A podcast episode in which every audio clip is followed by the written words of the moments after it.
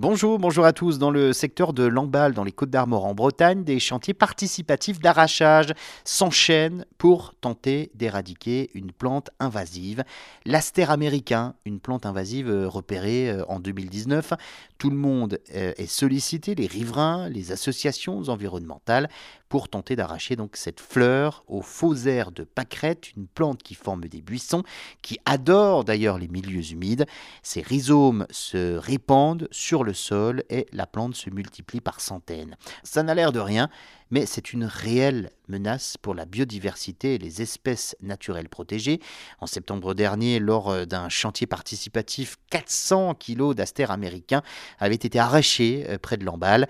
La grande question, c'est comment cette plante s'est développée dans la nature sur ce secteur. Eh bien, est-ce des dépôts de déchets verts ou a-t-elle été amenée par les oiseaux? C'est ce qu'on appelle une échappée des jardins.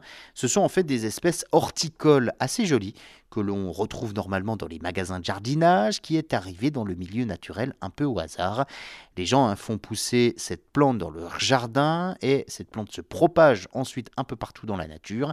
D'autres espèces hein, posent aussi un problème de territoire, c'est le cas du laurier-palme, de l'herbe de la pampa ou encore de plantes dangereuses telles que l'ambroisie à feuilles d'armoise, la berce de cocasse, la datura stramone ou encore le raisin d'Amérique.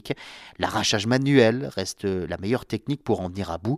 Quand tout sera enlevé, il faudra donc cette fois-ci renouveler l'opération tous les deux ans pour éviter que cette plante colonise à nouveau la lande, car rien ne pousse en dessous, c'est ce qui définit d'ailleurs la plante invasive. Elle se propage très rapidement et empêche les autres de s'établir.